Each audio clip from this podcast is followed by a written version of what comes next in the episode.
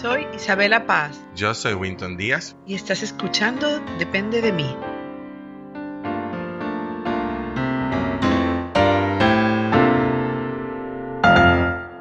Hola a todos, bienvenidos a este episodio de Depende de mí. Hoy tenemos una invitada especial y una que está ausente porque hoy no tenemos a Carola grabando con nosotros y no queríamos desaprovechar la gran oportunidad que tenemos de grabar hoy con nada más y nada menos que la famosa Xiomara Mayo.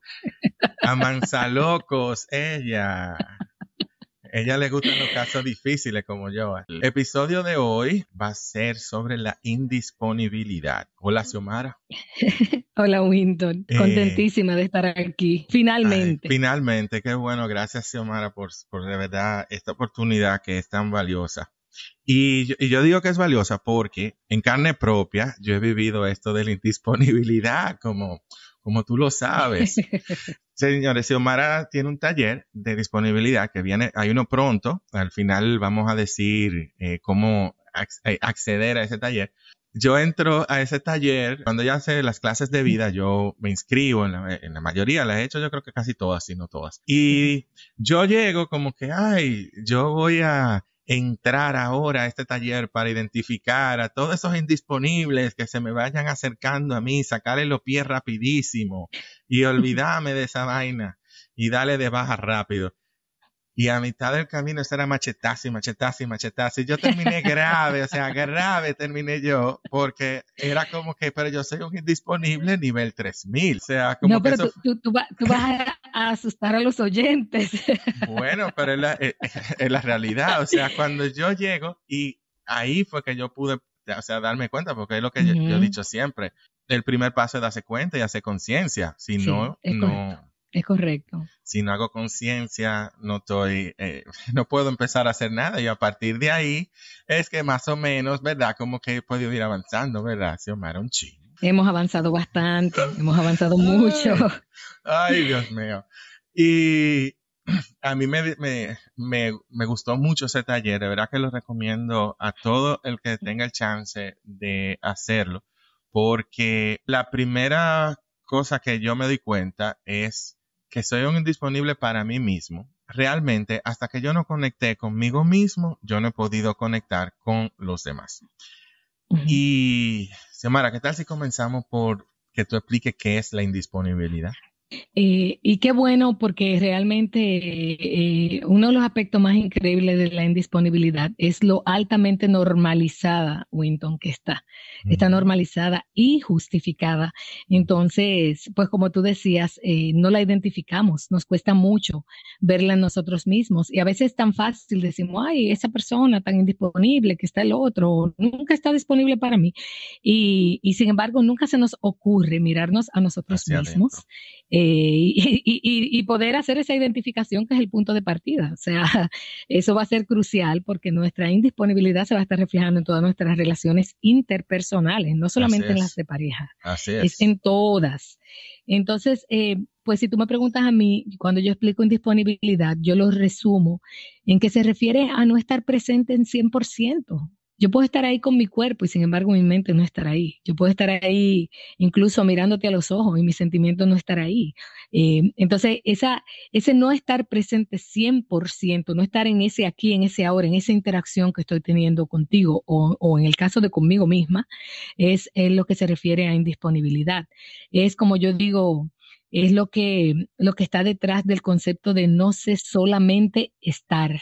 No sé estar, solamente estar. Tengo que estar haciendo algo. Tengo que estar ocupado, tengo que estar llena de ruido, tengo que estar mirando algo, tengo que estar, tengo que, que- que estar en, en constante movimiento, ¿no? Porque me cuesta solamente estar. ¿Y, por qué, y esa es qué la parte cuesta? tan difícil. O sea, ¿por qué cuesta? O sea, ¿por, por qué? Porque, y me imagino que eso tiene que ver con otro taller que tú tienes también, de evasión. Yo soy experto en, ¿cuáles son mis expertise? Déjame ver. Eh, eh, in- experto en indisponibilidad, autosabotaje y evasión. Entonces, Evasión. Es así, mira, tiene que ver con evasión, tiene que ver con autoestima. Eh, la realidad es que la indisponibilidad es aprendida. no nacemos indisponibles, lo aprendemos realmente en esas primeras interacciones, porque como yo decía, al estar, al estar tan altamente normalizada y justificada, es como en automático, todo el mundo anda, eh, por eso es tan común, y todo el mundo anda altamente indisponible. Y nosotros captamos cuando, por ejemplo, como adultos nos toca acompañar a niños, nosotros queremos acompañar las necesidades de los niños cuando yo puedo estar para esos hijos. Y eso es lo mismo que hicieron con nosotros. O sea, nuestros padres y nuestros cuidadores, pues estuvieron disponibles cuando, cuando pudieron estar, pero muchas veces ante las necesidades que tuvimos, no pudieron estar porque ellos también estaban montados en ese tren de que hay que hacer, de que hay que hacer mucho. La gente entiende que, que eso es virtuoso, el que hagamos muchas cosas, el que seamos multitasking, el que tengamos 20 cosas para hacer en un día y no nos damos ni siquiera cuenta del impacto negativo que eso tiene en nuestra calidad de vida. Entonces, ¿qué te digo? Es como en automático que todo el mundo se monta en ese tren. Eh, y al final, la indisponibilidad pues realmente está escondiendo eh, un montón de miedos que tienen que ver más con lo que nosotros asociamos disponibilidad. O sea, caemos en ser indisponible porque asociamos disponibilidad con tantas cosas negativas, con que me van, me van a coger de tonta, o se me van a montar, o se me van a imponer, o me van a lastimar, o se van a aprovechar de mí, o, o yo tengo que, que, que anteponer al otro, que al final lo que hacemos es como, como tú decías, huir, salir en una carrera para evitar eso y tornarnos indisponibles en automático. ¿Qué queda? Aceptable por la sociedad celebrado en muchas ocasiones, especialmente cuando utilizamos cosas como el trabajo, los deportes, eh, cosas que se supone que son sanas, que como todo, llevado a un extremo, eh, es simple, otra simple herramienta más para evadir. Exactamente. Y todo comienza por, por mí mismo, ¿no es así? Que tú dices mucho. Así mismo es. Todo comienza y todo termina conmigo. Eso eh, tú lo viste en autoestima. Y también pasa lo mismo con la indisponibilidad. La principal indisponibilidad es la indisponibilidad conmigo misma.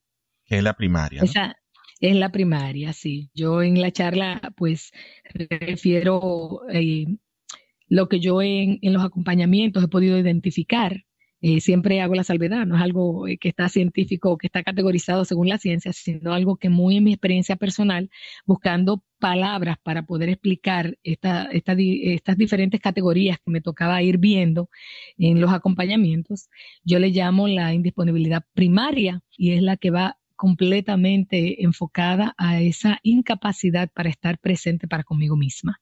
¿Y cómo se manifiesta? O sea, en mi experiencia, eso fue principalmente porque yo no identificaba ni siquiera cómo yo me sentía. O sea, yo no podía discernir si yo tenía rabia o frustración, por ejemplo. O sea, porque yo me había dedicado conscientemente a suprimir mis emociones por un tiempo tan largo que yo no aprendía a discernir las emociones, ni me atrevía tampoco a experimentarlas porque sentía que me iba a desbordar, que me iba a, que iba a quedar feo, que iba a, hacer un ridículo, que me que iba a tener una rabia que no iba a poder sobrepasar, un dolor que me iba a hundir. Y no me atrevía a experimentar las diferentes emociones que componen una, una vida normal y sana. Y en mi experiencia a mí se me manifestó, eh, por lo que yo sepa, me imagino que tú tendrás tu teoría también al respecto, pero, eh, pero esa, así fue que yo lo viví, por lo menos. ¿Cómo más se manifiesta? ¿Cómo más una persona puede identificar que no está siendo disponible para sí mismo? La sobreocupación, esa es una de las más comunes. Esa sobreocupación, ese llenarnos de 10.000 cosas, eh, eh, asumir 25 mil compromisos, querer estar en todo, porque al final estoy saliendo de mí estoy tratando de no, de no estar conmigo. Está el tema de, de que a veces eh, tengo un manejo influenciable, ese no asumir posturas responsables, ese dejar que otro decida, siempre desde una fantasía de que, de, de, de, algo que va a venir de afuera, que va a decidir por mí, ese rescate, ¿no? Para yo eh, sentirme mejor. Eh, el tiempo conmigo, no lo disfruto, me cuesta. Es tan así que hay gente que me dice, no, a mí me encanta estar conmigo, me encanta estar conmigo. Yo le digo, pero contigo sin el celular. Porque mucha gente asocia estar conmigo mismo que estoy metido en Instagram o estoy en Facebook, estoy en las redes, y la realidad es que no estoy conmigo. No. Estoy, estoy con el foco hacia afuera, mirando la vida hacia afuera, no, no conectando con, con, con qué quiero hacer, con qué yo qué me, qué me pide mi cuerpo en este momento, o qué quiero ver, o qué quiero leer, o qué me gustaría explorar. O sea, no quiero. No es como incómodo. Yo le decía el otro día a alguien, eh, hay gente que el silencio le es incómodo como que creen que tienen que decir algo, aunque digan un disparate, pero hay que decir algo porque el silencio me es incómodo. Así hay personas que sienten ese nivel de incomodidad hasta fisiológico, manejan malestar de estar sin hacer nada. O sea, tú le quitas el teléfono, le quitas una, una televisión, una tableta y una computadora y yo tengo que estar y no saben ni siquiera qué es lo que van a hacer. Entonces, definitivamente, esas son algunas de las manifestaciones de la indisponibilidad conmigo misma. Ese descuido, ese postergar, ese no explorar, ese no, no regalarme ese chance de descubrir qué cosas yo puedo disfrutar conmigo misma, qué cosas eh, puedo conectar. Eh, yo digo que un ejemplo de disponibilidad conmigo misma es cuando yo me absorbo en algo que estoy haciendo y sencillamente se me pasa el tiempo y cuando yo me vengo a dar cuenta ha pasado un tiempo que yo ni siquiera me di porque estaba tan absorta y tan disfrutando esa presencia de estar haciendo eso que definitivamente eh, si, tú te, si tú te pones a mirar alrededor eso casi ni existe. nos cuesta, nos cuesta. Mira, una de las preguntas más comunes que a veces la gente me hace y que yo lo hablo en, en la charla es, es por qué pasa eso. Eh, cómo fue que aprendimos a ser tan indisponibles para con nosotros mismos. Y es increíble porque entre las muchas razones que yo te puedo dar, hay una que a mí me llama mucho la atención. Y es que nosotros tenemos dos grandes distorsiones con lo que es estar disponible para conmigo mismo o conmigo misma.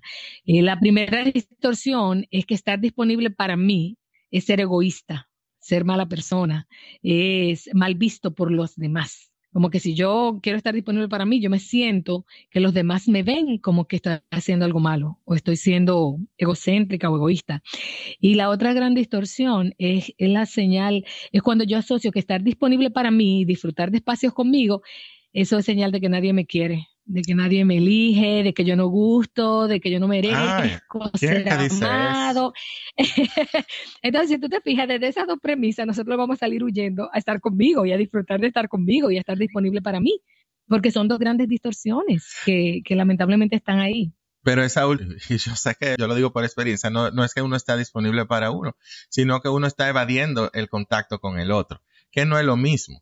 Porque que no es lo mismo. Estar disponible para mí mismo, por ejemplo, en el caso ya cuando empecé a trabajar eso, empezamos a trabajar eso y ya empecé a, a como poderlo estar y ahora disfruto yo estar aquí, es cuando yo me voy conociendo y voy empezando ya a estar, por ejemplo, aquí en mi casa, o sea, me reconozco a mí mismo. Cuando yo estoy, por ejemplo, en una interacción, es más, esa indisponibilidad, Xiomara, Tú sabes que se da hasta cuando uno está con otra persona, yo no estoy conectando con qué yo estoy sintiendo mientras estoy hablando con esa otra persona. Entonces, eso no tiene nada que ver con ni siquiera lo que la otra persona esté diciendo, haciendo, lo que sea. Es que eh, yo estaba tan bloqueado que yo no podía ni siquiera conectar con lo que esta persona me está diciendo esto. O sea, me ha pasado muchas veces que eh, tres meses después, cuando yo estoy pensando en algo porque me surge alguna situación o hablando con una persona, esa misma persona me explica, eh, me estoy acordando un caso particular ahora, eh, lo que pasó fue esto, esto y esto, Winton, y yo me quedo como que, ah, pero es verdad, porque yo no estaba disponible para poder empatizar ni siquiera con lo que la persona me estaba diciendo. Eso es tan real y la sensación es tan física eh, que, por ejemplo, algo muy sencillo que creo que todo el mundo se puede identificar. no sé si a ti te ha pasado que a veces tú estás hablando con alguien y de repente tú estás ahí, pero tu mente se ha ido lejos. O sea, es como si tú estuvieras completamente fuera de tu cuerpo. Y cuando tú vuelves y te percatas dónde tú estás y que te están hablando y que tú tienes que irvanar lo que te dijeron, es como si algo volviera dentro de ti. O sea, es una sensación física que tú sientes como de que tú volviste. Y como que ahí tú tratas de irvanar y de, y de descifrar qué es lo que te estaban diciendo en base pero es una sensación física que uno experimenta, porque es que realmente ha habido como una desfragmentación tal, donde tú estás ahí, pero tú estás lejos. Así es. Y tú sabes también cómo yo la identifico a veces que, a mí me pasaba mucho. Ya gracias a Dios, no tanto, pero que yo estaba escuchando a la otra persona para ver qué él iba a responder y no para entender lo que me estaba diciendo. O sea, yo estaba oyendo, oyendo, y yo podía seguir el hilo quizá, y era simplemente pensando en el fondo de mi cabeza qué es lo que yo le voy a responder para atrás, en vez de yo estar entendiendo que, o sea, presente en el momento, viendo qué es lo que me está diciendo la otra persona. Yo lo proceso en mi momento después, pero no, eh, no tengo que estar como previendo qué es lo que me va a decir para yo responderle. Mira, eso va muy acorde con, la indisponibilidad que yo llamo selectiva, eh, porque se manifiesta mucho en la interacción con los demás. Y eso que tú refieres es una predisposición con la que ya yo vengo a la conversación con el otro, donde ya yo no vengo disponible, ya yo vengo condicionado a cuál es el discurso que yo le quiero dar o cuál es la retroalimentación que yo le voy a dar, porque ya yo asumo que yo sé cuál es el problema o el problema del que siempre se queja. Entonces, ¿qué sucede con la indisponibilidad selectiva? Que, que el nombre lo dice, yo selecciono en qué momento. Aquí es donde yo encuentro eh, a veces también que puede darse eh, la temporal y la circunstancial, que son cuando hay circunstancias que están afectándonos negativamente y por ende yo no puedo estar físicamente para ti o no puedo estar emocionalmente. Tú vienes y que me quieres compartir algo, pero digamos que ha habido una pérdida en mi familia o que hay una enfermedad o que hay una situación difícil y yo me siento drenada, no me siento con el ánimo eh, no siento que puedo quizás estar plenamente para ti y elijo no estar, elijo no estar disponible. Entonces, eh, se llama así circunstancial y temporal, porque como su nombre lo indica, no es permanente. Y me puede pasar contigo, digamos, te estoy usando a ti como ejemplo, pero puede ser una amistad, puede ser eh, alguien que estoy conociendo, puede ser un familiar. y en un momento determinado yo disfruto muchísimo compartir contigo y sin embargo un día no estoy disponible para ti. Entonces, fíjate que es temporal o es circunstancial, pero, pero ese no estar disponible puede, puede ser emocional, que tú me estás hablando y yo hace rato que yo no te estoy oyendo que ya yo lo que estoy mm, mm, mm, para que tú creas que estuve ahí para ti, pero realmente emocionalmente no lo estuve. O puede ser física, cuando yo veo tu llamada y digo, ay, no, no puedo bregar con Winton en este momento. Yo estoy retirando mi presencia. Lo, cual es, válido. Por eso digo, es selectiva, claro, y por eso digo, es una indisponibilidad selectiva, porque a veces toca que yo tengo que aceptar que no estoy disponible para ti. Porque muchas veces, y eso es otra cara de la moneda, quiero estar disponible para ti, vengo de mala gana, vengo con rabia o vengo con frustración o vengo drenada y de repente yo hago un acting out o yo exploto o yo vengo y te salto a ti con un de atrás que tú no te sientes comprendido, acogido ni nada y tú lo, lo que dices, pero ¿para qué yo vine a hablar con Xiomara? Entonces fíjate que es válido a veces que reconozcamos, no, yo no puedo estar para esta persona o con este momento no estoy en condiciones para lidiar con esta situación por esto otro que me está pasando. Eso es válido y eso sería un reflejo de, disponibilidad para conmigo donde me reconozco e identifico lo que en este momento puedo o no puedo dar. Asumo una postura responsable con eso. No significa que no esté para ti más tarde o mañana o en par de días o que te diga, mira, en este momento no estoy disponible, pero en un par de días te llamo para que nos juntemos, nos tomemos un café y que podamos compartir. Y ahí tú me cuentas lo que te está pasando y yo te pongo al día con lo que me está pasando a mí. El problema es que cuando yo no lo identifico, yo no miro estas cosas, eh, yo quiero a veces darle el dado al otro. Ay, ahí está Winton llamándome, que Winton es muy intenso. No, no es que Winton es muy intenso, que la que no está disponible soy yo, pero yo no quiero decir que no estoy disponible, ¿te das cuenta? Quiero ser el dechado de disponibilidad, ¿no? Yo estoy siempre ahí para ti. Entonces, eh, de nuevo, eh, eh, es con lo que asociamos disponibilidad. ¿Te das cuenta? Que tiene mucho que ver con lo que nosotros asociamos disponibilidad y el miedo que nos da. y definitivamente a la vez no queremos aceptar que estamos indisponibles. Sí, pues es que no es fácil, Sumara. O sea, te digo la verdad, o sea, yo, me acuerdo ese día de la charla que yo, ya, o sea, había una amiga mía que la estaba cogiendo también y nosotros en la charla era grave que estábamos, o sea, fulana, pero mira, ese soy yo, ese eres tú. Y nosotros terminamos y nos tuvimos que llamar para darnos terapia entre, ella y yo porque terminamos grave, grave. Y, y realmente es, es difícil aceptar ese tipo de cosas porque, de nuevo, imagínate, uno que tiene tanto tiempo como que trabajándose, en ese entonces tenía ya más de un año trabajándome contigo y como que, wow, es diantre, pero es como que, ¿y cómo es posible? Ok, pero si tú te, si tú te fijas, Winton, eh, parte de, de, por qué nos da tan duro es la misma resistencia que hemos tenido a mirar. Porque cuando tú lo aceptaste, cuando tú viniste a tu propio, a tu próximo espacio, por ejemplo, pudiste venir más abierto a hacerte disponible, pudiste venir más abierto a incorporar patrones de disponibilidad. Entonces, nunca vamos a llegar ahí si no lo miramos. Y mientras nos estemos resistiendo, lo que vamos a hacer es sentirnos sentirnos peor. Entonces, eh, esa es la parte, hay que, hay que mirarlo, porque al final, eh, el decir, no, yo soy la más disponible o yo no estoy disponible, no es más que una negación, porque tal como yo explico en la charla, todos y cada uno de nosotros sufre de algún tipo de indisponibilidad. y bueno, hay una indisponibilidad que es la latente. Como tú dices, todos tenemos algún tipo de indisponibilidad. Yo le llamo latente porque está ahí como, como escondidita y se manifiesta mucho adentro de la relación de pareja. Es la típica ecuación de que me gusta que mi pareja me preste atención, que esté para mí, que me escuche atentamente cuando le comparto algo, que, que quiere estar conmigo, que, que sencillamente esté 100% para mí, pero cuando yo quiero. no tiene que ser todo el tiempo, nada más cuando yo quiero, en el momento que yo quiero. Y la otra, el otro lado es que cuando mi pareja quiere que yo esté para, para esa persona, que yo esté atenta a lo que me está compartiendo, que, que yo le dé toda mi atención y toda mi retroalimentación y esté disponible 100%, yo digo, ay Dios mío, pero mi pareja es tan intenso, pide demasiado de mí, no se puede así todo el tiempo. ¿Por qué tú te ríes, Xiomara? ¿Por qué tú te ríes? yo no tengo pareja, o sea que yo no sé. Entonces es como, es como un baile, ¿te das cuenta? Es como un baile, porque cuando yo quiero, yo quiero que el otro esté para mí, pero cuando el otro quiere estar para mí, yo no estoy en eso. Ay, ay, pero ¿por qué, por qué que uno busca cosas que hacer? ¿Por qué que uno hace sus ah. cosas?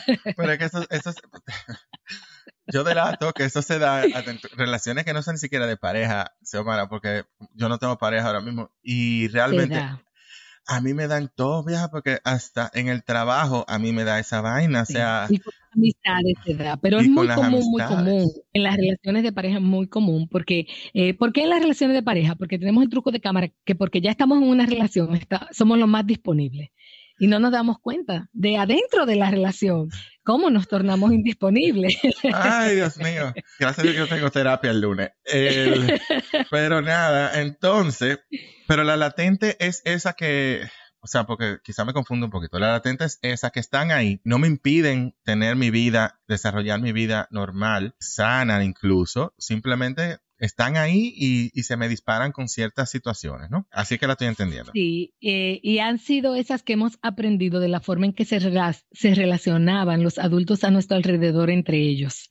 Por ejemplo, hemos visto las parejas que se trataban así, eh, por ejemplo, si mamá le buscaba mucho el lado a papá, papá como que se manejaba como indiferente, y si papá era el que le estaba buscando el lado a mamá, mamá se manejaba como que, como que así distante. Entonces hemos asociado eso con la forma de relacionarnos. Claro, y las películas no ayudan tampoco, tú sabes. No, para nada, para nada para nada, porque en las películas puede haber una indisponibilidad tremenda y al final todo termina lindísimo como un cuento de hadas. Entonces, andamos esperando y creyendo que, esa es la forma eh, en que nos vamos a poder relacionar adecuadamente. Así es, por eso a mí en terapia, mi terapista me puso In the Woods. Te la sugiero, Xiomara. Pero yo la vi. Bueno, yo, fui que te la recomendé.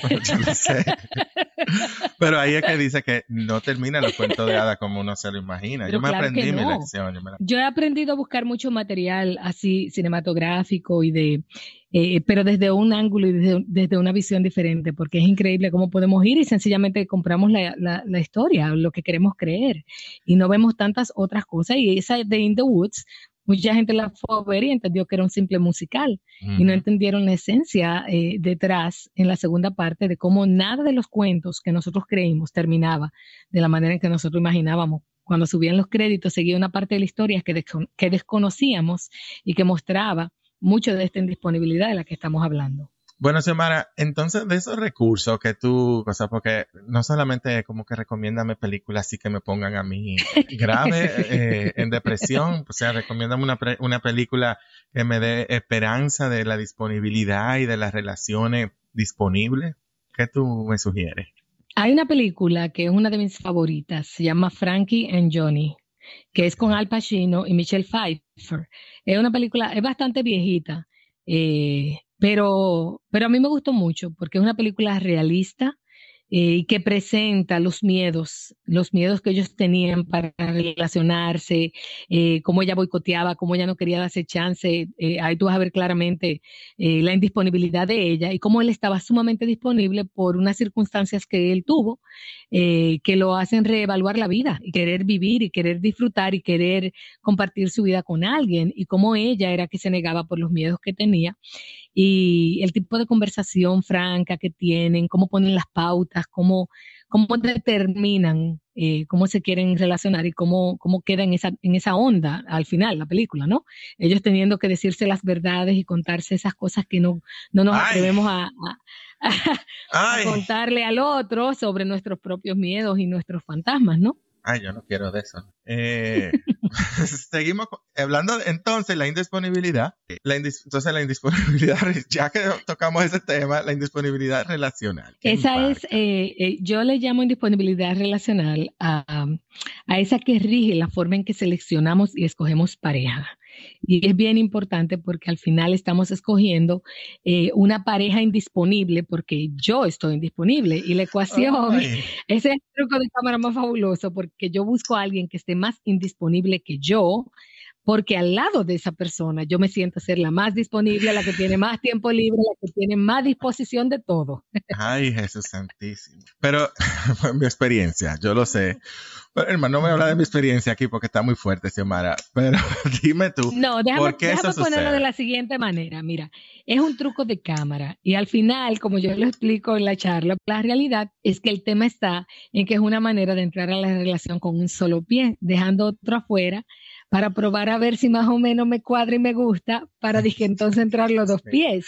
El problema está en que, en que las condiciones al ser de total indisponibilidad de la otra persona nos dejan más lastimados, nos dejan con las manos vacías. Entonces es terrible, es un truco de cámara que pasa una factura terrible y donde nosotros nos vamos a quedar muy lastimados. Ahí yo en la charla pues hablo de, distintas situaciones de disponibilidad. Te puedo mencionar algunos, cuando nos, nos involucramos con alguien a larga distancia, cuando nos involucramos con alguien que tiene eh, otra, relación o un tema inconcluso, cuando estamos con alguien que tiene su tiempo súper ocupado y que entonces pues le cuesta y estamos siempre expensas de que encuentre ese momentito para poder compartir con nosotros y entonces nosotros somos los más disponibles, ¿verdad?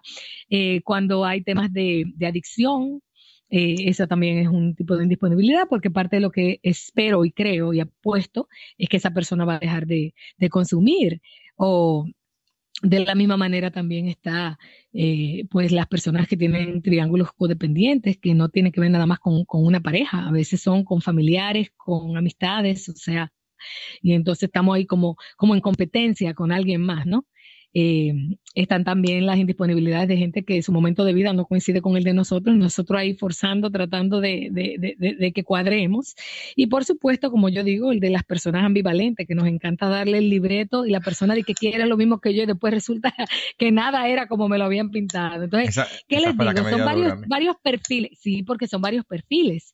Hay personas que están en negación con sus temas, que no tienen la, la, la conciencia para poder hacer cambios, pero yo estoy jurando que esa persona por mí va a cambiar. Entonces, de nuevo, son perfiles que elijo que son más indisponibles que yo, donde al lado de esas situaciones yo parezco la que tiene más tiempo, la que está más disponible, más lista para relacionarse, o sea, la que está como quien dice eh, eh, ahí, 100%. Y al final es un truco de cámara. Pero es tan grande el truco de cámara que yo no me daba cuenta de que yo vivía en ese episodio de una serie de, de, Hallmark casi. O sea, era, era una cosa increíble donde yo no me daba cuenta y por eso es que es tan importante estar disponible para mí porque si no me doy cuenta no puedo hacer nada al respecto. Yo lo digo porque la manera mejor de explicarles es, al final yo tengo miedo a las relaciones, una manera en que empiezo dosificadamente para ver si conecto, si me gusta, si tenemos química y todo eso, y después yo entrar mis dos pies, pero, pero, por favor, pero, pero yo creo que tú me digas, cuando obviamente la situación está donde tú estás apostando y una de las posibilidades altas es perder. Yo creo que tú me expliques la lógica detrás de eso. Yo te lo voy a poner simple. ¿Quién que está plenamente disponible para disfrutar de una relación? Para disfrutar de su relación en este momento y ya, se va a conformar con menos de otra persona que pueda disfrutar esa relación conjuntamente contigo. Bueno, pues entonces uno se busca una gente que esté a sí mismo, como que quiera ir probando a ver lo que sale.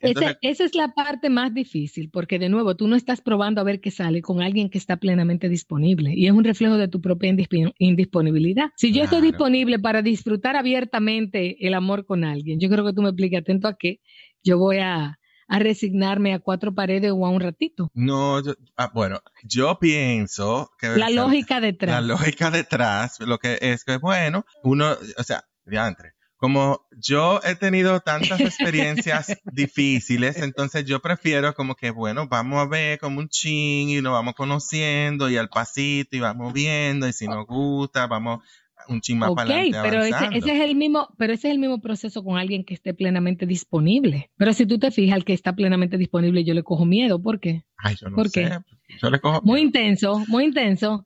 Ah, porque como la que no está disponible soy yo, porque al final, ¿cuál es el truco de cámara? Yo quiero la relación dosificada del ratico, porque en ese ratico yo puedo poner mi mejor cara, mi mejor careta, mis mejores colores, mi mejor ropa, mi mejor actuación y mi mejor manejo, pero es un ratico con el que está disponible, que tiene todo su tiempo, yo no lo puedo sostener y como yo no estoy lista, como me, me, me cuesta todo eso y no lo tengo organizado ni identificado, yo salgo huyendo de eso, por eso yo quiero lo dosificado. Y mientras más me engancho, que es lo que siempre pasa, termino con las manos vacías, perpetuando lo que me lleva a la última indisponibilidad, que es la indisponibilidad absoluta. ¿Tú sabes cuál es esa? A mí que no me hablen de relacionarme. Pero esa se quita. Porque me ha ido tan mal. Pero al final yo soy, ok, pero yo sigo siendo la persona que está perpetuando este tipo de, patrón relacional. Y al final es un reflejo de mi indisponibilidad. La que tiene que estar disponible y lista para y, preparada para asumir lo que implica una relación, que implica disponibilidad consciente, estar 100% disponible para esa relación. Y ojo, el estar 100% disponible no significa que yo no hago mis cosas y, mi, y la otra persona haga las suyas o no tengamos espacios privados, espacios personales. No es eso a lo que yo me refiero. Pero es que, es que yo estoy y recibo recíprocamente lo mismo que doy. En tiempo, en inversión de energía, de atención, de emociones, de sentimientos, de recursos. Es tan simple como eso, es lógico. Es lógico, yo, sé, yo sé. Se supone que me hace sentido en la cabeza, yo te lo juro. Pero, nos llena de miedo. Claro. llena de miedo. Claro, claro. Y, y, y, precisamente yo sé que parte de lo que a mí me ha ayudado, y lo comparto con los demás, por si acaso también se identifican y lo pueden ayudar o motivar incluso. O sea, perderle el miedo al miedo y perderle el miedo al dolor es parte de lo que a mí me ha ayudado a yo mal que bien, estar menos indisponible sería la mejor palabra que yo pudiera expresarlo. Eh, Porque Irónicamente, Winton, cuando yo le pierdo el miedo al dolor, como asocio que estar disponible va a implicar dolor, yo dejo de tenerle miedo a estar disponible. Ay, Dios mío, gracias. Yo, empiezo, yo siempre, yo siempre les digo a ustedes, señores, es tan simple, vamos a vivir la experiencia y vamos a pasar balance. No nos anticipemos, no queramos vivirla en mi cabeza, no queramos condicionarla, vamos a vivirla y experimentarla. Y después dame tu balance, ¿cómo te sentiste? ¿La disfrutaste? ¿Qué te pareció? ¿Cómo se diferencia esto del chin a chin, de ir poquito a poquito? No, que yo no estoy en contra del chin a chin o del ah, poquito a poquito, pero fue lo que yo te dije, no es lo mismo el poquito a poquito con una persona plenamente disponible que también está invirtiendo su tiempo contigo, que una persona más indisponible que tú. Ok, pero ¿cómo yo me doy cuenta? Importante esa pregunta. ¿Cómo yo me doy cuenta de que el otro está indisponible? Para no decir, hacer una comparativa de quién, de una competencia de quién es que está más indisponible. Pero, por eso mencioné, por eso mencioné escenarios y situaciones específicas de indisponibilidad. Eh, cuando tú tienes una persona que vive en Suiza y tú vives en República Dominicana y ustedes tienen una relación a distancia donde probablemente con más frecuencia que se quieran ver, se van a ver eh, cada dos meses, cada tres meses, cada seis meses, ustedes no están viviendo una convivencia real de pareja. No es verdad. Cuando tú vayas una semana o dos semanas, en esas dos semanas vamos a poner nuestra mejor cara para no pelear, para, para poder estar bien, llevarnos bien. No me molesta eh, que tú te quieres comer el pan con aguacate y yo tengo que sanquear un aguacate en Suiza. No sé si tú me entiendes. Sí, perfectamente. porque, tú, porque tú estás condicionado que nada más son dos semanas. Pero esas son como que esas circunstancias. y llévamelo a la vida real a la convivencia de ahí a ahí. Perfecto, pero precisamente ahí es que yo, ahí es donde yo creo que eh, se hace difícil identificar, especialmente en la etapa de dating, cuando una persona está indisponible. Por ejemplo, si, si a mí una gente no me escribe, tiene un día o dos días que no me escribe, yo le doy de baja pues, automáticamente. Pero yo no sé si eso es una indisponibilidad o qué. Entonces, en ese tipo de no, situaciones. Eso es un miedo a sentirte expuesto, porque al final, el que te esté escribiendo o no te esté escribiendo, cuando ustedes están teniendo una interacción, cuando ustedes se ven, cuando ustedes comparten, pero quizá no es una persona acostumbrada a estar texteando todo el tiempo, o quizá cuando está en su trabajo no tiene el teléfono arriba. O sea, no me lo saques de contexto, no me lo saques de contexto, porque si tú me preguntas, a mí, Xiomara, ¿cuál es entonces la regla? Volvemos a lo simple y a lo básico, pero es que si yo estoy disponible para salir, salir a disfrutar de la vida con alguien y tengo mi tiempo para disponer, pensemos en el espejo, es otra persona que yo no tenga que estar, hay pensa de si va a trabajar hasta las 11 de la noche para ver si nos vamos a poder dar la cenita, que yo estoy lista vestida desde las 7 de la noche y no aparece. Y que yo soy capaz después de, no, mi amor, no importa, otro día será. Entonces, si voy como que interpretando lo que tú me estás diciendo, es que lo importante es tener la disposición, o sea, tener la disposición de estar presente, aunque se den circunstancias, porque sabemos que se dan circunstancias. Un día que el jefe agarró a la persona y te, tuvo que dejar plantado porque y, y, no tenía ni siquiera el celular a mano. Se dan circunstancias, perfecto. Claro, yo te dije ahorita, recíprocamente, lo mismo que yo estoy dispuesta a dar mira, hoy se me complicó, eh, no voy a poder salir temprano, pero ¿qué te parece si mañana nos juntamos a almorzar o si mañana, si hacemos planes para mañana? ¿Qué tú crees? Tú le ves a la persona que está y que tiene esa disponibilidad en su tiempo, de la misma manera que tú haces ajustes en tu tiempo, esa persona está haciendo ajustes en su tiempo. Yo aquí te estoy hablando, Winton, de las relaciones que nosotros conocemos, donde esa persona nunca tiene tiempo, donde yo todavía piensa de si va a trabajar o no va a trabajar, donde yo todavía piensa de cuándo nos vamos a ver, donde yo todavía piensa de si puede salir de su casa o no puede salir de su casa, donde yo todavía piensa de, de con qué me va a saltar, donde que me dice palabras y me dice muchas cosas y sus acciones no son para nada coherentes con lo que dice, tú me excusas las señales están ahí, lo que pasa es que yo no las quiero ver, porque la indisponibilidad relacional me monta en fantasía, en fantasía de que no importa ese panorama, todo eso va a cambiar por mí, por esta química que tenemos, por este amor que me tiene. Y esa es la gran irrealidad. Por eso que yo te digo, es que nos pasa una factura terrible, porque tú le fuiste invirtiendo de chin en chin a la relación de indisponibilidad, donde tú estás apostando y hay una probabilidad 80, 90% de que no se dé. Ay, Pusiste todo tu número en una canasta. Ay, Dios, espérate. Carola me va a matar. Carola no me vuelva a dejar solo aquí a mí. Tú vas a ver que no. Porque yo, tú sabes que mi reacción a eso es, no, pues parece que no, no se puede relacionar. Te lo voy a resumir de la, siguiente, de la siguiente manera. ¿Qué implica disponibilidad? Disponibilidad implica conexión, sea que yo tengo que poder estar conectada conmigo, conectada con la otra persona, y por, por supuesto la otra persona conectada conmigo. Implica autorresponsabilidad, donde yo tengo que hacerme responsable y darme cuenta. Y a nosotros nos encanta montarnos en fantasía. Y como yo digo, no se me relacionen de la excepción a la regla. Todos queremos ser la excepción a la regla. No se me relacionen de la excepción a la regla. Esto es simple. Vamos a relacionarnos desde la realidad. Vamos a mirar la realidad y a, asumir posturas responsables con nosotros mismos. Y está la reciprocidad. Una disponibilidad implica reciprocidad, porque es que ya yo estoy conectada y consciente de lo que yo puedo, de lo que yo puedo dar. Y si yo voy a invertir de nuevo mi atención, mi energía, mis emociones, mi recurso, mi tiempo, pero yo quiero una persona que también pueda invertir eso. Claro, claro. ¿O no? En la misma proporción, ¿no te parece? Claro. O por lo menos en equilibrio dinámico tú sabes, porque... Bueno, lo que yo te dije ahorita, no, no, no pudo contestar, tú mandaste un mensaje o lo que sea, se complicó el día, pero en la tardecita tú tienes un mensaje de esa persona, o sea, hay una reciprocidad donde tú, tú ves una interacción, o tú ves la persona que te dice, eh, dime en qué tú estás, porque quizás no es de mucho textear, pero en qué tú estás. Nos juntamos, te llamo por teléfono, o sea, donde tú realmente ves el interés. Claro, bueno. No donde tú quieres interpretar un interés del otro. Entonces ahí mismo también entra la gente que están en juego. Eso es una indisponibilidad. No lo voy a escribir porque me muestro muy interesado. Eso es una forma de indisponibilidad. Pero claro que sí. Pero claro que sí. Es que yo te voy a decir una cosa. El que va a estar con jueguito psicológico va a recibir jueguito psicológico también. Porque el que está disponible dice, ay, no, pero yo no estoy para esto.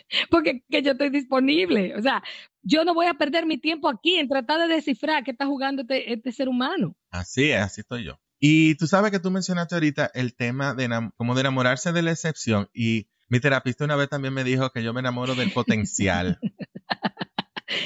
Del potencial. Del potencial. Del tremendo potencial. Esa persona, mira, aquí en el fondo, tú no te imaginas, yo le veo toda esa capacidad, de todo ese potencial.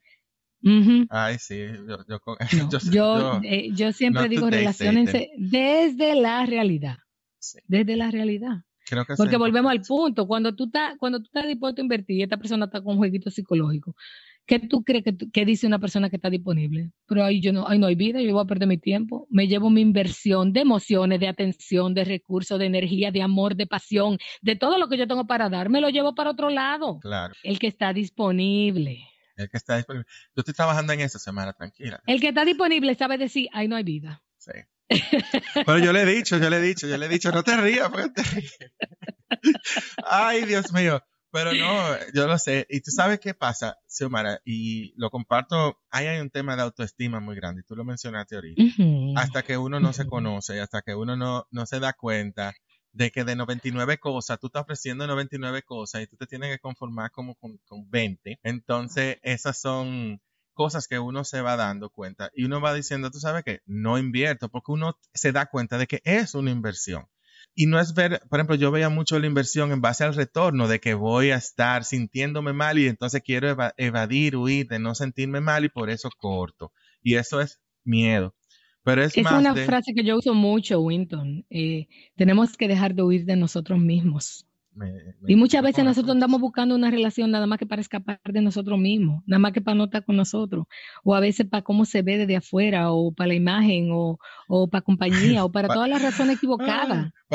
y, eso y, eso es lo que pasa con la disponibilidad, que el que está disponible y nosotros le salimos huyendo cuando estamos disponibles, es porque yo sé que va a, eh, o sea, va a requerir cosas de mí porque las está dando, las está dando. Y al final quien no está listo para darla o quien no está disponible para darla soy yo. Y por eso que salgo corriendo. Por eso es que eso no me atrae. Me atrae lo, lo, la, la, indisponibilidad relacional, porque de nuevo me da el truco de cámara de que yo estoy disponible, claro, en comparación con aquel o aquella que está más indisponible que yo. Ay, Dios. Xiomara, y entonces, ¿qué uno hace ya? Ok, perfecto. Uno identifica que uno tiene sus temas, el miedo, la autoestima y la trabaja, etcétera, etcétera. Y llega el momento en que te das cuenta de que en papeles tú estás listo. O sea, tú tienes ya como que tu checklist cubierto de que sí estoy disponible o estoy dispuesto a estar disponible que en mi caso ese fue el tema, estar dispuesto, porque al final cuando estaba ready, entonces yo dije, ay, pues ahora yo no quiero. Lo cual entiendo que fue válido, para mí en su momento me funcionó, porque me permitió disfrutar de ese trabajo que he hecho para yo llegar a estar donde estoy hoy y poder disfrutar de eso. Yo me dediqué a disfrutar de eso, me he dedicado a disfrutar de eso. Pero si ya estoy como que interesado, entonces, ¿cómo yo enfrento, cómo yo trabajo esa indisponibilidad? Que mira qué es lo que pasa. Nosotros creemos que, que, yo me voy a tornar disponible, como que va a venir una brisita y me va a entrar así como que por la nariz. De repente, puff, llegó de afuera y me entró y yo estoy disponible. Y no funciona así porque la indisponibilidad está muy arraigada porque la hemos aprendido desde niños.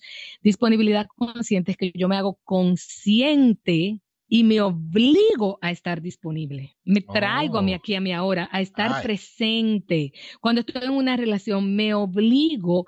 Y, de nuevo, hay gente que se va literal, ah, pero entonces hay que estar obligado a una relación. No, señores, pero vamos, vamos a poner las cosas en proporción. Usted está en una relación y esa persona esperó todo el día para compartir con usted en la noche. Y en la noche yo quería estar metida en una computadora o en el celular. Yo tengo que reconocer que hay una persona que ha estado esperando para que tengamos chance de compartir. Entonces yo me tengo que obligar, porque si me lo dejan a mí, lo que quiero es irme a hacer lo mío y, y, y de nuevo, nada más quiero tener la relación el ratito que yo la quiera. El resto del tiempo yo quiero estar haciendo lo que me da la gana. Entonces no funciona así. Cuando usted está en pareja, cuando usted está en una relación, está compartiendo con otro ser humano. De la misma manera, cuando usted tiene una visita que va a su casa, cuando usted tiene una, una amiga o un amigo que le pide un tiempo porque quiere compartir contigo, te están pidiendo que estés disponible para ello.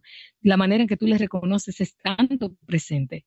Y a veces uno debe, eh, eh, no tiene el deseo porque quiere irse al patrón cómodo, que irme a hacer lo que, me, lo que sea que me da la gana. Entonces, fíjate que yo tengo que poner un poquito mi yo a un lado para hacer ese reconocimiento de ese otro ser humano y ir a estar de la misma manera que les reconozco que está para mí.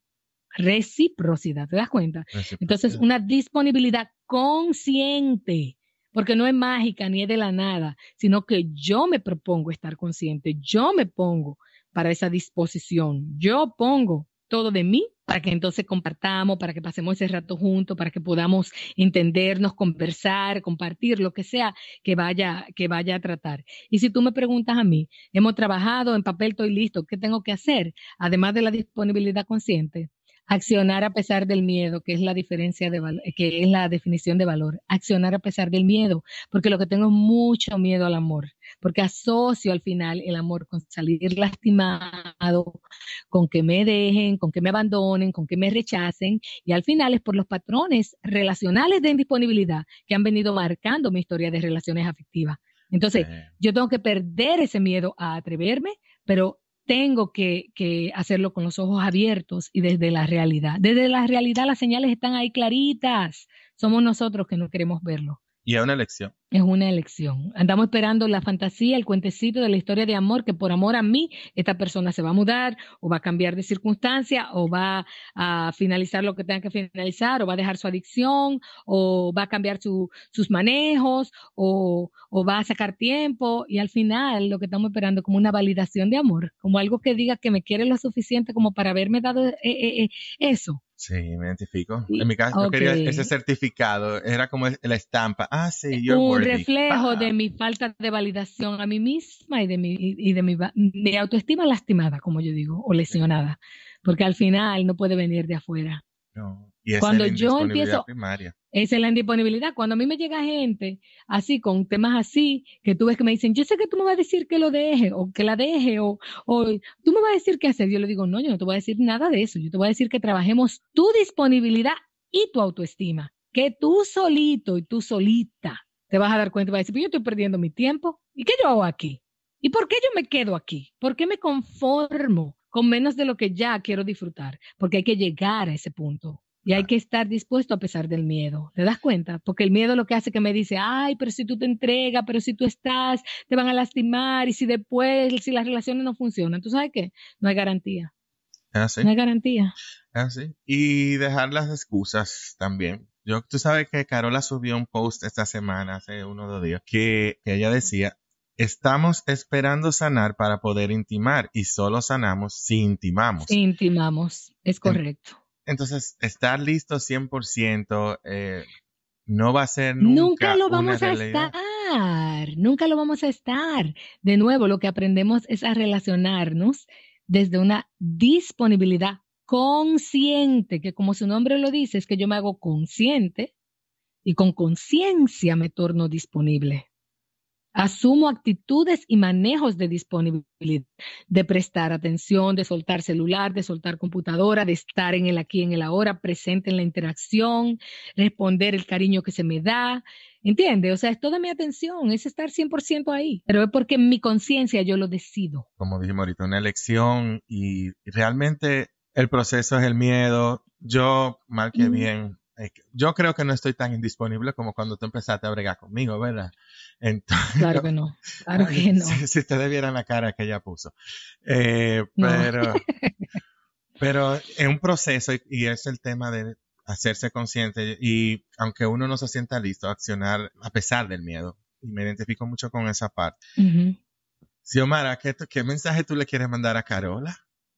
Yo espero que tengamos la oportunidad de volver a grabar con ella. Va a ser una interacción lindísima porque la verdad es que ustedes dos me tenían acabados en estos podcasts con que yo no había venido. Entonces definitivamente va a ser maravilloso cuando podamos estar los tres pero contentísima de que pude estar porque la verdad es que, que me he sentido muy honrada con, con, acompañarlos y ustedes me han hecho parte de este podcast, aunque yo no había estado y siempre me mencionan, la gente me dice que ustedes me están mencionando. Ah, eso es Osari, eso fue Osari, que nosotros cogimos y te acabamos con Osari, ya tú no mentira, Osari te adora a ti. Ay, muchacha. No, pero es mi hermana, mi, mi hermana, una de mis mejores amigas. Cuando nosotros... A quien admiro y amo. Nosotros, eh, eh, Osari es tremendo ser humano, la verdad que... Tremendo. Uno de los regalos que la, que la vida me ha dado, la verdad que sí. Poder contar con su amistad. Y aprender tanto de ella. Pues sí, bueno. Nos encanta trabajar juntas. Vamos a ver si un día hacemos un podcast. Ay, vamos Ustedes dos con nosotras dos. Ay, sí. Que a nosotras nos fascina. Ah, bueno. Mira, le voy a escribir a ver qué ella dice. Y también, bueno, yo le mando un saludo a Carola, me ha hecho mucha falta hoy, de verdad que esto para mí es una experiencia que yo la asocio mucho con ella. Y me, has hecho mucha falta, Carola, así que ya tú sabes, vuelve pronto. Lo, vamos a repetir, lo vamos a hacer de nuevo. Xiomara, muchísimas gracias por todo lo que tú has compartido. Gracias porque de verdad ha sido una experiencia muy chévere. Eh, tú que me conoces también, tú sabes que para mí ese espacio de compartir mi experiencia en público es un instrumento sanador. Y tú tienes un, una charla que viene pronto todo lo que hemos hablado hoy expandido muchísimo más y muchísimo más detalle y con casos mucho más interesantes y, específicos.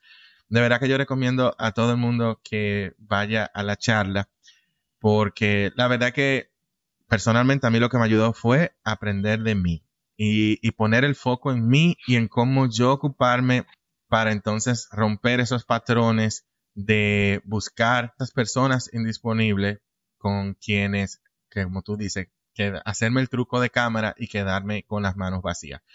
Así que, ¿cómo la gente entra en contacto contigo para inscribirse en la charla? Mira, mis charlas, como tú bien sabes, son una serie que yo llamo clases de vida.